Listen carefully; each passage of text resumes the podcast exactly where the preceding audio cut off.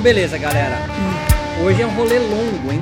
É aquele rolê tipo aula de história, aquelas, aquelas aulas que você fica escrevendo. Os nerds ficam loucos, fica escrevendo data, termo. Não se preocupa com isso, tá? Aos nerds, mesmo depois pede, eu posso fazer referência bibliográfica. Aos, aquela galera que é de gêmeos, né? Que fica querendo ter referência de tudo. A gente então vai entrar na segunda aula de yoga, vamos pensar assim, né? Tentando cruzar com, com, com a arte. E eu quero adentrar aqui no- na filosofia de Deleuze e Guattari com alguns conceitos dele que eu venho trazendo para tentar explicar é, o yoga contemporâneo. Então, esse é um, eu acho que eu tenho, talvez um prefácio da- do que eu vou falar, assim. Há um esforço entre nós da ciência, e aqui, entre eu e o Caio, de a gente classificar as coisas, né? Se, é- se tem alguma coisa que cientista faz e aprende a fazer, é, é- é classificar coisas. Se é alguma coisa que filósofo faz, é inventar conceitos. E religiosos, eles vão é conservar os seus dogmas, né? Ah, artistas, então, que não sou eu, é, aumenta os seus os afetos e os perceptos de quem está em contato com a arte dele. Mas aqui é o quadrado da ciência, então a gente fica inventando termo para tentar explicar algo que talvez no campo da arte, né, quem investiga cientificamente a arte, enfim, até um nome engra... até engraçado falar isso, né, investigar cientificamente a arte, mas é o que o Caio se propôs a fazer. O maluco vai fazer mestrado, doutorado, ele vai, ele vai comprar isso para ele. Ah, com Deleuze e Guattari, eu encontrei instrumentos, vamos pensar assim, para conseguir entender uma um movimento, sei lá, peguei isso da arte agora, um movimento do yoga, e especificamente o yoga, como eu falei na outra aula, é, eles ainda não se percebem como movimento. Isso é algo interessante, porque é, é mais, é mais confortável a gente chamar um Duchamp de 1930, né, sei lá, para pensar em 2021, porque porra, quase 100 anos, né? Dá para entender muito bem. O yoga que tão dito contemporâneo ou de vanguarda, sei lá, é, que está criando uma linha de fuga nova aos yogas modernos, né? É essa a classificação que hoje se faz é, com yoga. A gente brincou nisso na outra aula, né? Yogas antigos, yoga clássico, que é quando um cara chamado Patanjali vai pegar um monte de yoga e vai sistematizar numa única perspectiva. Os yogas medievais, que é uma outra galera que valoriza bastante mais o corpo do que essa galera moderna, que vai surgir mil anos depois. Só só para você entender que não é assim, é, tá bonitinho, não. Patanjali ali é século II, que vai em quem é do yoga aí vai colocar o livro tipo Bíblia, Yoga Sutra. Cara, depois é século X, cara, século XV, é muito tempo depois. É um cara que escreveu um livro hoje e sei lá, em 3022 o maluco vai ter, vai, vai surgir um novo rolê. É claro que surgiram rolês diferentes antes, mas fo- não, não chegou até nós, tá certo? É os jesuítas é, é, sendo exterminados da sua cultura, é, exterminando a cultura dos tapajós, por exemplo. A gente entende tapajó, é, é, ambi... todo mundo é índio, né? como se fosse uma coisa uniforme. E esse é o primeiro degrau. Esse é o primeiro degrau que vai, eu vou desenrolando a partir de agora. Há sempre uma hegemonia de yogas. Ou, se puxar para arte, ah, esse aqui é arte clássica. Sei lá, me corrige depois. Esse aqui é arte abstrata. Esse é arte barroca, sei lá. Então, vão se criando gavetas para se colocar. E vai então se de- tornando aquilo uniforme. Como a gente viu muito bem com o Caio, a arte contemporânea é de difícil classificação. É, se faz um esforço para colocar Duchamp junto com outros e não sei quem, o maluco sai caminhando de Minas Gerais até Nova York. A gente coloca. Porque, e esse é o ponto, é difícil classificação dos yogas contemporâneos.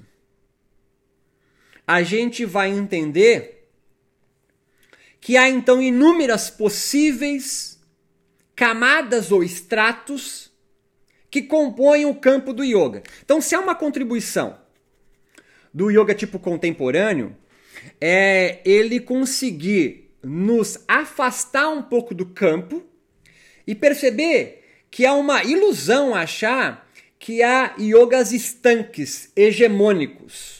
Ah, essa arte é barroca, essa arte não sei o quê. No contemporâneo, isso se mistura. E claro, cria um desespero é, dentro do yoga, a gente vai chamar de conservadores, igrejas de yoga, instituições, que não é um mal, tá certo? A gente foge do maniqueísmo, é só uma perspectiva. Vem que eu estou subindo mais um degrau.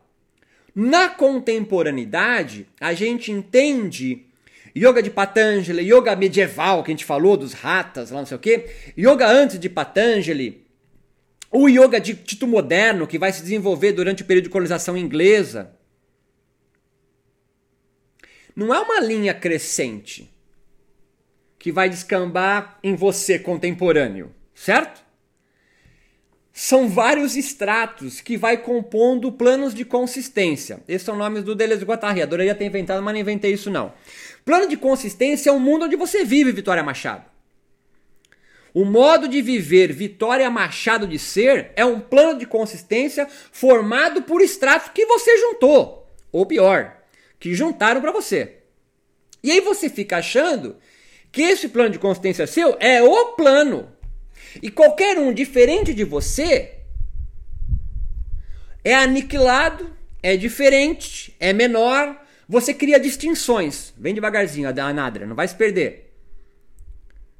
Na contemporaneidade, então, e a gente vendo as aulas do Caio, quantas camadas que um do Chan faz, ou tantos outros que ele, ele elencou pra gente contemporâneo, que é difícil classificar em qual plano ele vive. Vai devagarzinho, tio. Vai devagarzinho. Você vive num plano de consistência, mas na contemporaneidade são diversos saltos para fora. É uma partitura que não tem som. Olha só que porra. O cara monta a partitura, mas não tem som. O cara e não sai som. Classifica essa porra aí. Joga de contemporâneo, tipo assim, é contemporânea. Joga em alguma gaveta, porque a gente cientista tem que colocar numa gaveta. Mas é difícil classificar. Então, quando você vê um yoga que tem um asana só, que é, é inventado por uma latino-americana, tem um asana só, que mistura pagelança com psicologia, nova era. Você fala, onde eu classifico isso? Um conservador olha para isso e fala: Isso não é yoga. É fácil classificar sendo um conservador. Ou sendo um marchand, né? Sei lá, me corrija depois. O cara que, que vai dizer o que é o que não é vendável, sei lá, né? Não, isso aqui. Não, essa, esse quadro aqui não cabe aqui, né? Nesse clubinho ele não entra. Nós vamos percebendo na contemporaneidade que há diversos yogas, diversos planos de consistência yógico surgindo que não dá para classificar. Quando eu, me, eu fiz a minha formação para ser professor de yoga, finalzinho dos anos 90, tinham dois yogas no Brasil. Ou se era Hermógenes ou era De Rose. Para quem é do yoga sabe, são duas linhas de yoga. Tinham outras, claro que existiam outros planos de consistência. Mas a de, de vem, eu estou subindo mais degrau agora. Mas o discurso hegemônico, consensual, o que mandava ali no campo yoga, plano de consistência, extrato, campo, vai pegando aí. Quem mandava era um discurso yoga terapêutico ou um discurso de performance. Um yoga de, de, de muitas posturas. Gente jovem, bonito. Quem é do mundo de yoga sabe que o yoga do Swasti, o yoga do De Rose, ele é bastante sensual, é, é corpos mais, mais magrinhos, pá. Na contemporaneidade, então, nós percebemos que a, a, essa classificação, ah, esse é Darshana Yoga de tal, esse aqui é o Yoga tal, esse é Bhakti Yoga, esse é Yoga Hare Krishna, esse é o Yoga do Vedanta, isso não dá pra... Não, se dilui as membranas, se torna porosa e expande a definição do que é yoga. Então a pergunta se isso é yoga ou não, na contemporaneidade, vai perdendo a sua razão de ser. Não é uma pergunta interessante. E vem que eu vou subir mais um degrau. E até agora, tanto eu quanto o Caio, meio que desconectamos a nossa fala da sociedade, da realidade social, da economia, da política. Falamos uma vez ou outra, mas está meio desconectado e agora eu quero fazer uma junção com o yoga isso. Essa desconexão, essa fluidez de conceito, essa permissibilidade é fruto, porque o yoga e a arte é um fenômeno social, é, não é um fenômeno que vem de outro planeta. É um fenômeno social. E não existe yoga, existe yogis e yoginis num coletivo que vivem um plano de consciência um yoga com, uma, com um adjetivo no final. Vem, vem comigo devagarzinho, que essa parte é mais difícil. Para quem não é do yoga é fácil. Para quem é do yoga é difícil.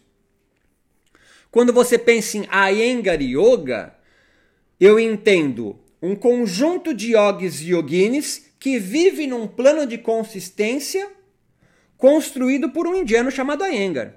Não é o yoga, é um yoga.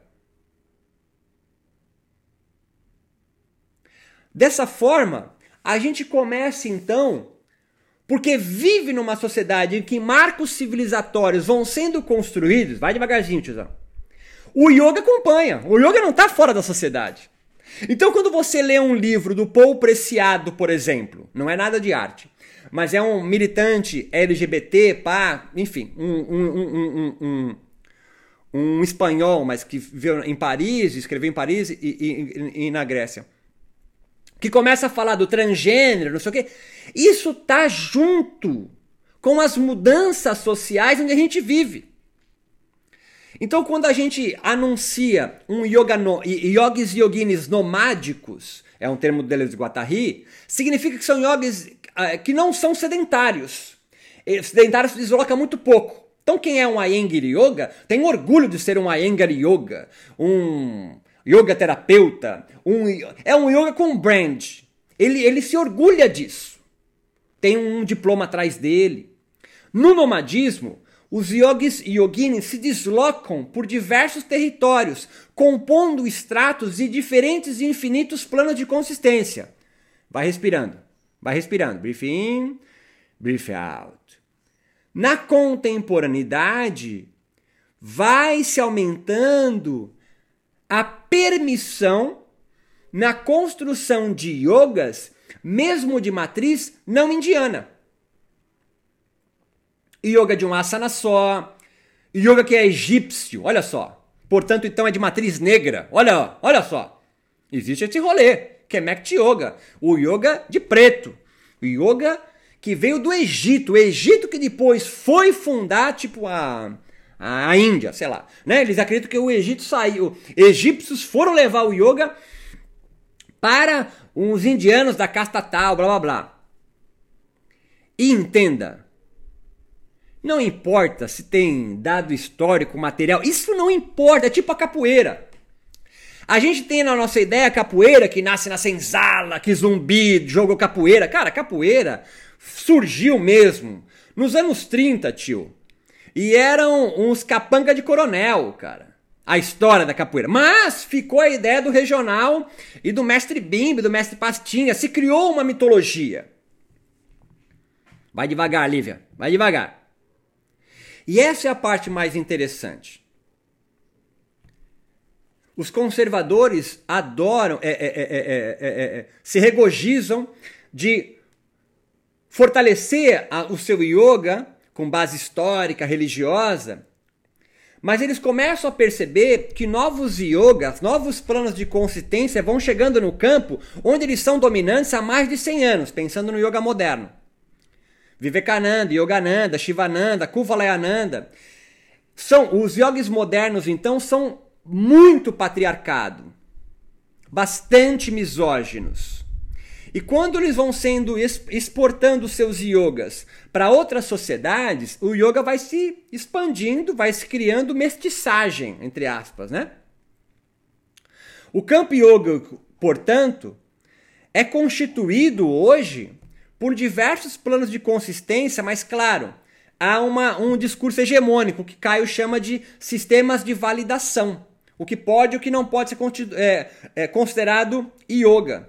Então, quando um Hermógenes inventa o yoga terapeuta, o yoga terapia dele, é, o De Rose inventa o Swastika deles, dele, eles vão buscar legitimidade na Índia para ser legitimado como é, indiano, para poder se valer.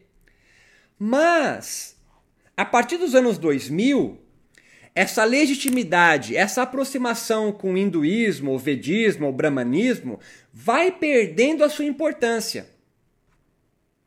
E vão se construindo então outros tipos de yoga, que a gente vai denominar de yoga, terapia, de yoga contemporâneo.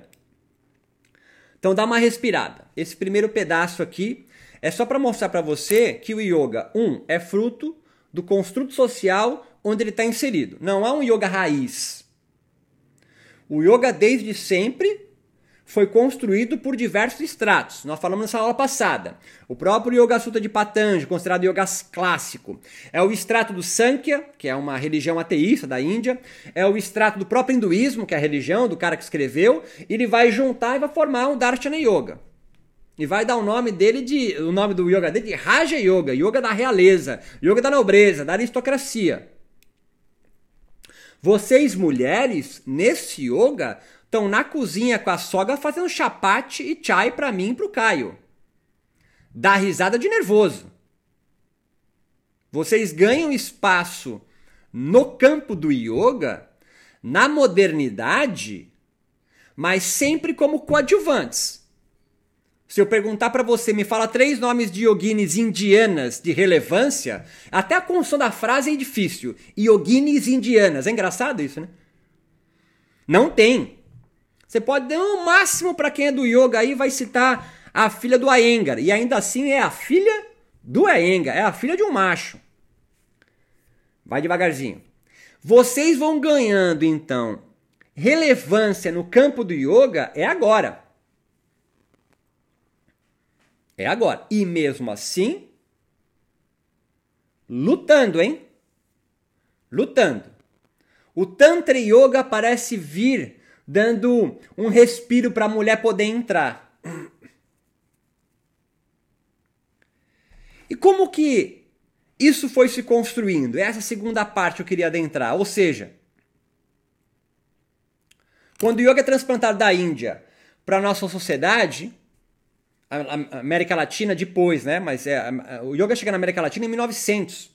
Só tem é, imigração indiana na América Latina é no Suriname, não tem migração tipo japonesa que traz o budismo para cá. Então quando a gente pensa em yoga, vem que eu tô indo no tô virando a página. A gente pensa meio para quem é fora do budismo, budismo. Aí você vem monja coin na sua cabeça. Cara, o budismo é absolutamente multifacetado. É, é, existe o budismo terra pura, tio, que acredita que existe tipo um céu que Buda tá esperando lá. Existe o bu budismo tibetano, budismo chinês. O Zen budismo nasce na China. Entenda o que eu estou querendo fazer com você. A gente ainda entende yoga índia, geografia indiana, religião indiana, cartografia indiana. Mas o budismo também nasceu na Índia. Siddhartha Gautama era um hinduísta, caça dos guerreiros. Mas hoje perdeu a sua identidade indiana. Vai devagarzinho, você está entendendo o que eu estou falando. Os indianos, sobretudo hinduístas hoje, percebem que o yoga vem se desvinculando da nacionalidade indiana e se revoltam contra isso, querendo continuar no discurso hegemônico. Mas pensa no budismo chinês. O budismo vai para a China e o budismo é errante. O cara larga a família e sai peregrinando pelo mundo. Tipo sannyasi, né? Esse termo do yoga aí. Tá comigo nisso não? Faz algum sinal cabeça, tipo indiano, pra saber você tá junto comigo. Tá jogando videogame aí, olhando pra tela. Mas na China, vem, vem que se você não entendeu, você vai entender agora. É uma sociedade centrada na família. O cara mora com. Tem o pai e a mãe aqui que tem 14 mil filhos, depois teve um negócio, mas tem 14 mil filhos construíam uns puxadinhos. Todo mundo morava junto. Então chega uma religião, budismo, que vai falar: não, não, o teu filho agora vai sair da família e vai peregrinar comigo aí pela China do mundo, essa porteira que não tem fim. Isso o que você acha que a sociedade chinesa faz? Não, a gente não curte isso aí. Aí o, o budismo vai se adaptando à sociedade familiar chinesa. Vai devagar, tio. Vai devagarzinho. E aí acontece o quê? Vai se construindo então monastérios e o budismo vai se tornando mais familiar. O budismo é, o budismo é indiano, o budismo tem muitos extratos dele da cultura hinduísta, certo? Buda não era budista, Buda era hinduísta, que teve um rolê. Ele teve o meditando, que é uma prática de yoga, ele teve uma sacada. Qual que é a sacada dele? Cara, é o seguinte, tiozão, Deus é viagem. Pra quê pensar em Deus? Budismo é uma religião ateísta. E outro rolê que ele dá é o seguinte: o hinduísmo acredita que a vida é plena. O budismo acredita que a vida é a porra de um vazio. Você pode achar que é a mesma coisa, mas tiozão, é muito diferente. Um acha que a vida é plena e nada falta. O outro acha que é um vazio, que está tudo em devir. Tanto que o budismo é considerado heterodoxo dentro dos hinduístas ou bramânicos. Ele é expulso da Índia. Por isso que ele vai crescer no Vietnã, na China. E nos encontros com outras sociedades, o budismo se transforma. Ponto, segura, respira, para de roer a unha, Tatiana fica junto. O yoga só faz 100 anos que foi transplantado da sociedade estratificada em castas, centrada num livro sagrado que é o Vedas, certo? Totalmente misógino, patriarcado total.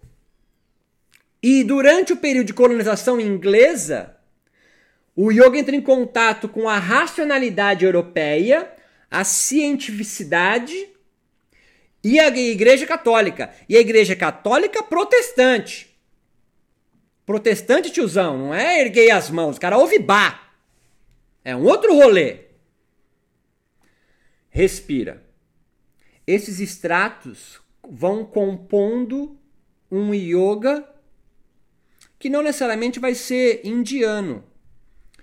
Teologia da prosperidade, que é o dos protestantes, que se coaduna muito bem com o capitalismo neoliberal. Então vai devagarzinho que eu estou virando a página, hein?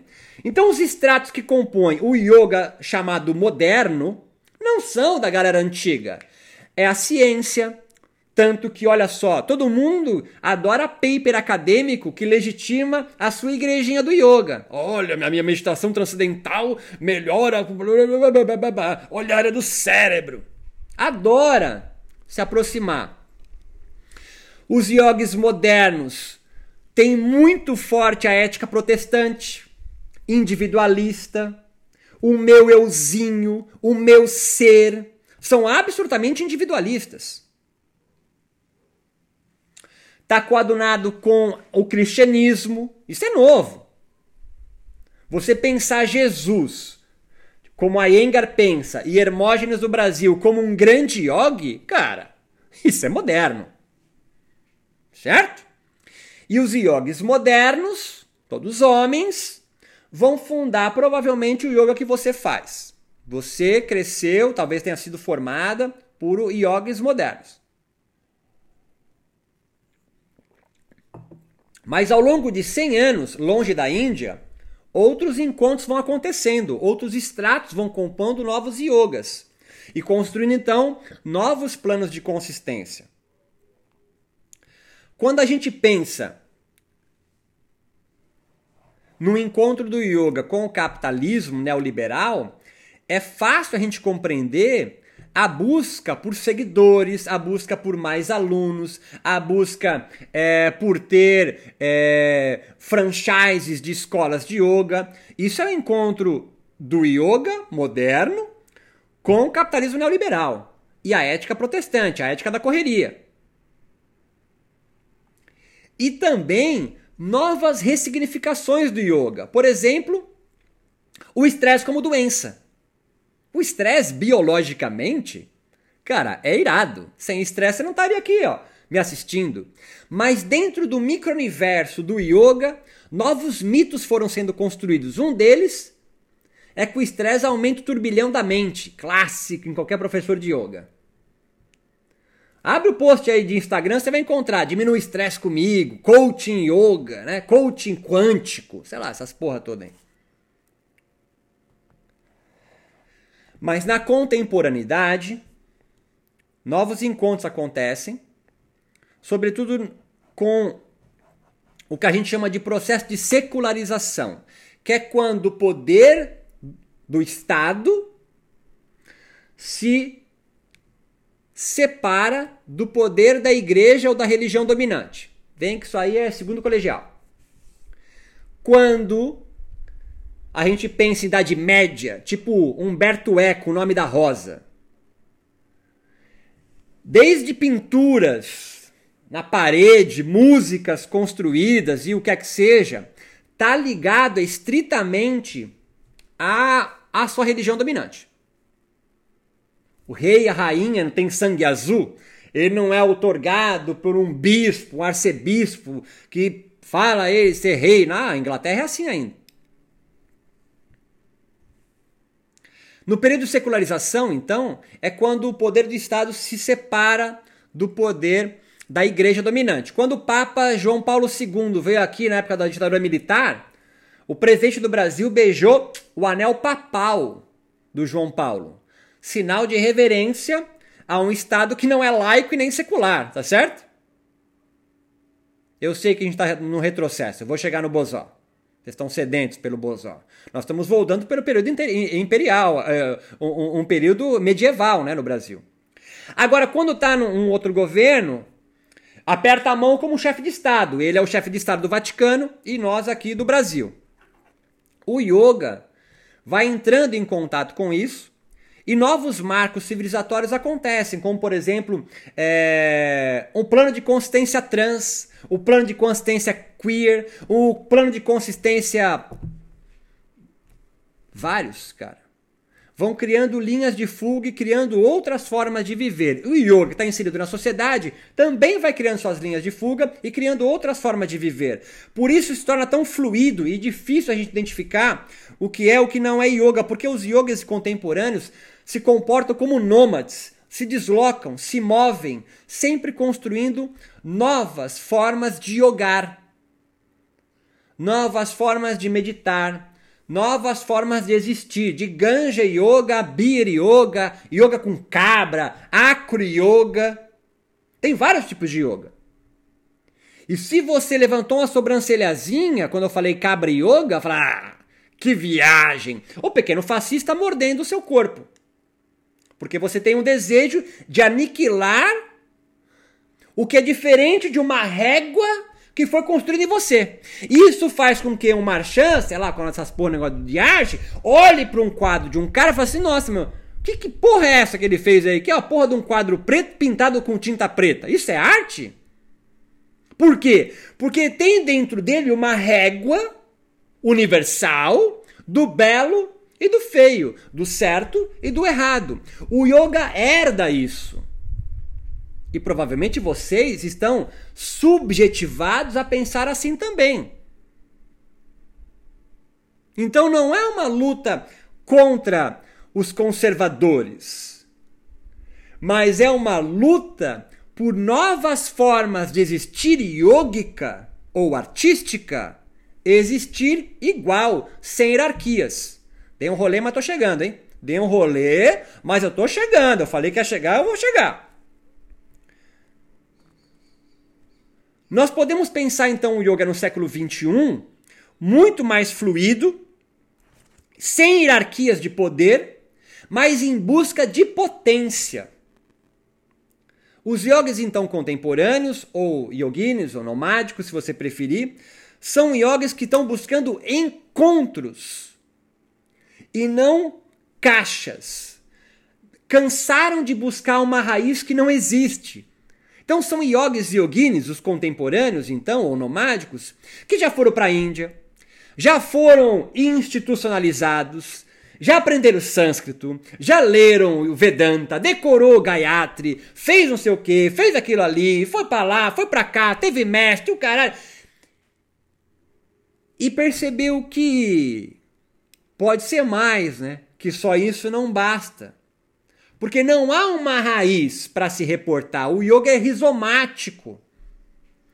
Ele quando você, um yogi contemporâneo, olha o que Patanjali fez e entende como uma linha de fuga. Só que a linha de fuga, aos poucos, vai se institucionalizando e pensando ser a régua. Então há um campo de yoga, como há o campo da arte, onde há players jogando e disputando poder e dominância.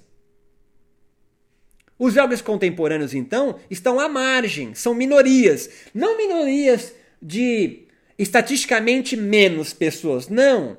São minorias por oprimidos. Porque há narrativas dominantes, homens, brancos, magros, mulher tem que ser gostosa. Mulher tem que ser gostosa. Abre aí o Instagram. Põe aí hashtag Tantra. Vê o que aparece. É só gostosa. E gostosos também. Só tem gente talhada. Isso é uma única forma de ver. A contemporaneidade quer abrir isso. E o que a gente encontra? Hoje a gente encontra na contemporaneidade yoga gordo. Ah, já tem esse negócio. Yoga de um asana só, volta a falar, yoga com funk. Vai se expandindo. E a gente percebe a reação, por isso é reacionário, de yogas que já estão na dominância. Ah, isso aqui pode, isso aqui não pode, isso aqui pode, isso aqui não pode. A luta é por vidas yogicas existirem, assim como os artistas de conseguirem viver com a sua arte e brincam com isso. Ou seja, o que significa brincar? Significa que quando alguém caga numa lata e põe para expor como obra de arte, é uma brincadeira pinta um quadro preto. Eu adoro, essa, eu adoro o quadro preto com tinta preta, eu acho genial. O maluco sai caminhando de Belo Horizonte para Nova York. Parece uma brincadeira, assim como alguém que inventa um, um yoga de um asana só. Parece uma brincadeira. Um yoga que o cara dá um, dá um doisinho antes de começar a lascar o Surya Namaskar, toma um copinho de daime. Parece uma brincadeira. Para os conservadores, parece uma heresia, e a palavra é sem aspas, porque eles são detentores de igrejas de yoga. Réguas do que tá tudo certinho. Eles vivem num mundo, então, bem que eu tô amarrando era para chegar aqui, num mundo transcendente, num mundo ideal. Eles fazem Ctrl C e Ctrl V de Platão e Aristóteles. Platão é o mundo ideal, pensou um martelo, é só um eu ia falar facsímile vai mostrar que ano que eu nasci. É uma Você nem sabe o que é xerox, né? É uma cópia. Sei lá, não sei como é que eu vou dar exemplo de vocês. É uma cópia de um martelo ideal que já existe. E Aristóteles acredita que o mundo é todo ordenado. Tatiana, para ser feliz, é só encontrar a sua posição no planeta e girar porque tem que girar. Mas você fala assim, ah, mas eu, eu, é, me disseram aí que eu tenho que catar cocô de vaca na praça, porque eu sou da. eu sou pária. Não, mas tem que ser. Aristóteles acreditava e, e, e, era a favor da escravidão. Como eu, um grande pensador, Aristóteles pensando, um aristocrata, poderei ter tempo de pensar se não tem ninguém lavando minha roupa, fazendo minha comida. É a tua função no planeta lavar a roupa de alguém fudido como eu. Você pode rir, mas isso acontece no campo do yoga. Há hierarquias. Há gente vestida com roupa de açafrão, bindu na testa, fala mansa, barba cresce, ele vai criando, vem comigo, uma estética bramânica. E eu não sou contra Brahmani. Brahmani é tipo pai de santo para mim, é um sacerdote de uma religião. Mas o cara vira cosplay de Brahmani. Isso é interessantíssimo. Porque se cria uma estética. Dá risada de nervoso. Porque tu compra essa porra. Se existe um cosplay de, Blam, de um latino-americano que acha que é hinduísta, isso é muito louco, né? Porque assim, o hinduísmo, você não se converte ao hinduísmo. Não tem isso. Você nasce. E o maluco é latino-americano, é cucaracha. E vem pra cá porque passou uma temporada na Índia, pisou em Guarulhos, todo mundo vem e pisa em Guarulhos. Acha que é Brahmani. Então entenda, ele faz uma cópia, ele é plágio de uma estética yógica e entra no mercado. Não é problema, não quero é aniquilá-lo, aniquilá-lo. Eu quero primeiro, um, mostrar que há yogis e yoginis, que nós estamos chamando de contemporâneos, que já perceberam a farsa. Eu não quero produzir retórica de aniquilação do Brahmani do tradição. Eu só quero que as minorias, yoga funk, axé, yoga de um asana, yoga beer, cabra yoga, também tenham o direito de viver. E se tiver conservador na sala, provavelmente é os que desligam a câmera, tô brincando. É, na verdade nem tá aqui, né? Acha isso uma aberração. É o cara que ri da lata de cocô. É o cara que tira o sarro e não deixa do chão apresentar porque até a, a, o desenho dele não cabe naquela, naquele clubinho. Os yogis contemporâneos parece que estão brincando, mas eles estão é, expandindo a membrana yógica. Assim como na China, o budismo também expandiu. Tanto que você pensa que o Zen budismo é japonês, é chinês. E nem se liga que ele tem, ele nasceu na Índia. Então qual é a raiz do budismo? Não tem raiz do budismo. O budismo ele é multifacetado, na verdade, como a vida é. A vida é multifacetada. Então há uma biopolítica. Vou sacar Foucault agora, mas não vou entrar em Foucault, vou só dar, um, só dar uma lambida. Há uma biopolítica comandando os yogis modernos. Yogis é yogis mesmo, é macho. Porque quem manda nos yogis modernos é macho. É patriarcado. Os yogis contemporâneos é que vão expandindo a sua membrana de afetos e perceptos yogicos. Isso se mostra na arte. A ideia de, por exemplo, Marcos Schultz sair, para quem conhece o mundo do yoga, é um yogi aqui de Florianópolis, é, que saiu em turnê pelo Brasil fazendo satsanga, que na verdade é uma reunião, é um, é um, é um, eu vou falar show de música, mas não é, mas dá pra entender o que é, né? Porque para eles é muito mais sagrado isso. Eles se reúnem então para cantar mantras do yoga. Só que os mantras dele, ele gravou um CD e tudo mais, não é aqueles tipo Brahma, né? Porque o Brahma quer dizer. É tudo assim. Não! O dele é musicado, tem guitarra, baixo, tem harmonia, tem. É um outro rolê, é uma outra estética. Ele vai abrindo caminho também para a contemporaneidade. Ele expande, por mais que ele possa não se, não se dizer assim, mas ele expande. Quando o Iyengar enfia uma, uma corda na parede com um bloco de EVA para facilitar outros corpos de praticar yoga, também cria uma linha de fuga. E ele é rechaçado pelos contemporâneos da época. Por que eu falo que é uma biopolítica? Primeiro, é o mais óbvio. Homem, branco, só em bairros bacanas que yoga sobrevive. Não tem yoga no Vale do Jequitinhonha. Tem na Zona Sul Carioca, tiozão. Tem é, na Lagoa, aqui em Florianópolis. Ali que está, ali que está os grandes centros de yoga. Então, há sim uma biopolítica. Quando você vê uma sala de yoga, os tapetinhos todos organizados, distância de um braço, pá. É biopolítica, tiozão. Está organizando corpos. Quando você vai aprender numa, um curso de. Eu adoro esse nome curso de formação de yoga. Deixa claro o que ele está fazendo. Ele está formando você a pensar como aquela escola entende que é o yoga. Aí ele fala assim: olha, essa postura aqui, triconastra, esses nomes de, de postura. Você imagina um corpo ideal. Você vai e corrige todos os 20 corpos na sala na mesma postura. Não há liberdade aí, tiozão. Não há liberdade você está replicando um estilo de arte, sacou, né?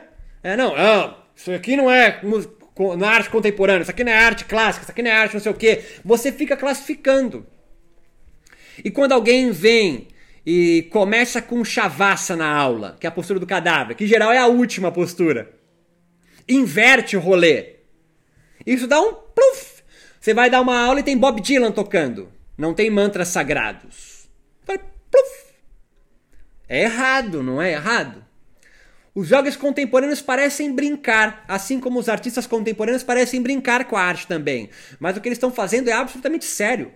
Eles estão permitindo que outros corpos, outras formas de viver, pensem com o yoga e expanda o yoga. O conservador acha, ah, mas aí a arte, a arte e o yoga perde a sua essência. Então não tem essência, porque eu amarro aqui para ver para vocês.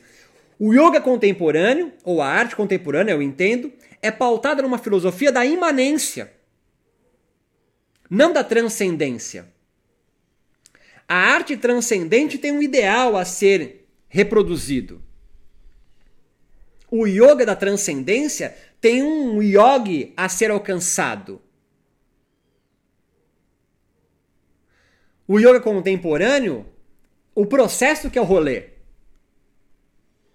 É um yoga tipo do Manuel de Barros. Pra nada, tá ligado? Aquele livro, nada, do Manuel de Barros. É um livro que. É um, é um yoga inútil. Pronto. Essa palavra fica melhor. A arte contemporânea é inútil. Acho que a arte em cima, sei lá. Não... Mas no yoga, o yoga tem uma utilidade, né? O yoga moderno tem utilidade. Tive uma sacada agora. Agora a sacada que eu inventei não tá escrito agora. O yoga, o yoga moderno tem utilidade. Yoga parador das costas. Olha, a sequência para, para quem está menstruada. Olha, a sequência para quem tem dor de cabeça. Essa sequência para fortalecer o core. Essa sequência é para quem tem trata com pacientes com mal de Alzheimer. Essa sequência tem utilidade o yoga. Na contemporaneidade, o yoga é inútil. Não tem utilidade. O processo que é o yoga e eu sei que agora, para a maioria, criou-se um vácuo. Você estava indo comigo até aí, estava indo junto. Mas quando eu falei do inútil, criou um buraco na tua frente. Fala assim, porra, onde ele vai acabar? Não acabou, não acaba. O yoga é inútil, ele não tem função. É como a dança. Você pode até fazer dança para emagrecer, mas a dança em si não tem utilidade. Ela é inútil. A arte é inútil. O yoga na contemporaneidade também trabalha com a inutilidade de si. Ele não tem utilidade. E isso, e, e, e talvez para algum de vocês, esse vácuo, esse buraco que construiu, é o que a contemporaneidade quer. Sim, não tem chão, né? Perdeu o chão. Isso. Aí você tem que é obrigado a criar uma linha de fuga para repensar. E eu amarro com algo que aconteceu hoje que eu achei interessantíssimo, assim, que os conservadores se juntam para é, no Brasil, né, no yoga, né, a, a, a, a construir narrativas para se reafirmarem. Tem um, um post é, e eu venho acompanhando, eu acompanho vários assim. Eles, olha, há discursos extremistas, né, que dizem contra a, a, os brahmanes do yoga e não sei o quê. Olha só que interessante. É, esses, esses, essas linhas de fuga do yoga, yoga mulher, yoga gorda, yoga de preto, yoga, vários yogas surgindo faz os contemporâneos que há 10 anos atrás estão em cima de um pedestal, ninguém nos atinge, isso é sub-yoga, não é? Hoje eles são obrigados a começar a reescrever-se, porque vai ganhando novas camadas a forma de pensar yógica. Mas é claro, é muito forte ainda na Thaís Souza, por exemplo, uma culpa. Será que eu posso então ter uma, um yoga Thaís Souza? Será que a Nádria pode pintar um quadro e expor? O que me faz ser um artista? Sacou o que eu quero dizer, não? O, a, a, os sistemas de validação, né? O, o, os dominantes do campo, seja artístico ou do yoga, eles criam em você a falta. Você não se sente legitimado. E isso é interessantíssimo porque se coaduna muito bem com o próprio capitalismo neoliberal. O capitalismo neoliberal, ele, ele produz a falta em você. A falta mais óbvia de grana né, que você fica numa dívida infinita, mas muito mais, é simbólica também. Não é à toa que a gente tem quadros de depressão gigante na nossa sociedade. Bauman vai chamar isso de líquido. Bauman, há uma década atrás, já saca um pouco do que nós estamos agora refletindo. Uma sociedade líquida. Né? Líquida porque ela não é sólida, né? ela, ela se desfaz, é difícil você guardar. Eu tenho uma filha de 16 anos. Cara, os amigos dela vêm pra cá. Primeiro, agora já sei, mas assim, você não sabe qual, quem é quem. É um moleque de meia calça, é uma menina de cabelo raspado. Eu, olha só, ah, são góticos, né? Hã? Minha filha me chama de. Como que é o nome daquele negócio lá? É gringe? Como que é? Quando você é. Vergonha alheia, né? É, eu não consigo identificar porque é um pessoal fluido, cara. Não só de sexualidade, não é só isso. Mas é, eles se desfazem da minha geração década de 80 além do gênero, da sexualidade, é, do que eles gostam, né? Eles são. Ainda bem que eles leem Nietzsche, mas não entendem nada. Porque quando eles, eles entenderem Nietzsche, os caras se matam, esses moleque. Porque eles são tão fluidos que você nem consegue identificar. Isso é marca da. Isso é o que eu queria tentar amarrar com vocês. O yoga, a arte, ele é um reflexo da sociedade. É esse, isso que eu queria amarrar nessa primeira uma hora. O que nós estamos escrevendo aqui, desde Duchamp, tem, tem cara que antecipa o rolê. Um Duchamp em 1920 antecipa o rolê. É, um Nietzsche no século XIX, ele antecipa o rolê. Ele fala: a minha filosofia é para outra geração. Eu tô, eu tô falando para os contemporâneos, eu tô falando para outro cara. Tem gente que reflete a atual sociedade. Eu sou um cara atrasado. Eu tô refletindo o yoga agora, mas assim, eu tenho certeza que já, já, já dava para ter identificado antes. Eu identifico a Engar, um cara que já tá modificando, modificando desde do século XIX para o XX. Então o que nós estamos vendo agora são mulheres tomando as rédeas do yoga, por exemplo, não só brancas, não só bairros ricos, elites, aristocráticos, é o que na academia chama de processo de decolonização, papapá, é, vem tomando, mas é claro, é suadeira. E eu volto a te dizer, os conservadores já se no campo do yoga, os conservadores já se ligaram, já estão construindo retóricas de aniquilar essa fala. Damares no Brasil é o mais óbvio.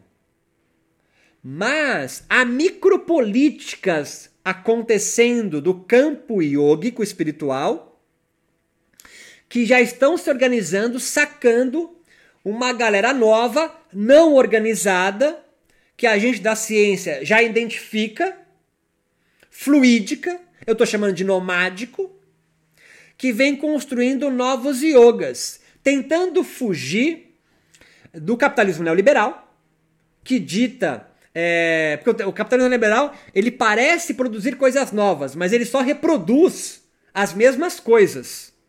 Então, quando um artista é, caga numa lata, ele está tirando uma onda disso. Ah, é a minha perspectiva. Vocês vão, vocês reproduzem tudo aí? Então reproduz aí lata de merda. Ele está tirando uma onda, mas está tirando uma onda, cara, com uma classe, com uma elegância, assim como é, um yoga no Canadá que é Ganja Yoga, que distribui um backzinho rodando pra galera. E aí faz a aula pegado na Ganja. Ah, eu não gosto disso. Tanto quanto bom. Agora, você não tem o direito de produzir narrativas que aniquilem formas esquisitas, outros yogis existirem porque você não gosta. Porque você não gosta. Fazer análise, você não gosta. Mas você não tem o direito, pequeno fascista, de aniquilar o que é diferente do que você que vive num mundo transcendente, idealista, aristocrático e de Aristóteles, que existe uma régua. E qualquer desvio padrão fora não é. Na contemporaneidade, o yoga dilui isso. Ele se desloca, por isso nomádico. Ele não se centra. Ele é menos sedentário. Os yogis modernos são mais sedentários só bebem no Yoga Sutra. Agora vem uma galera bebendo no Vedanta. E existe uma galera conservadora correndo por fora, chegando com o nome de Tantra. Fique esperto do que eu tô falando. Já teve uma galera Yoga Sutra, teve uma galera muito forte no Rio de Janeiro, sobretudo vedântica, eu chamo de vedangélicos. Existe uma galera agora tântrica, vendo por fora, tão conservadora quanto os Vedas e Yoga Sutra. Porque agora eles tecem narrativas contra o Yoga Sutra, contra a aristocracia bramânica, o machismo e o bababá, mas eles também têm textos perfeitos em si mesmos, tá certo? É só uma outra forma é, é, é, conservadora de ser. Diga lá, Caio.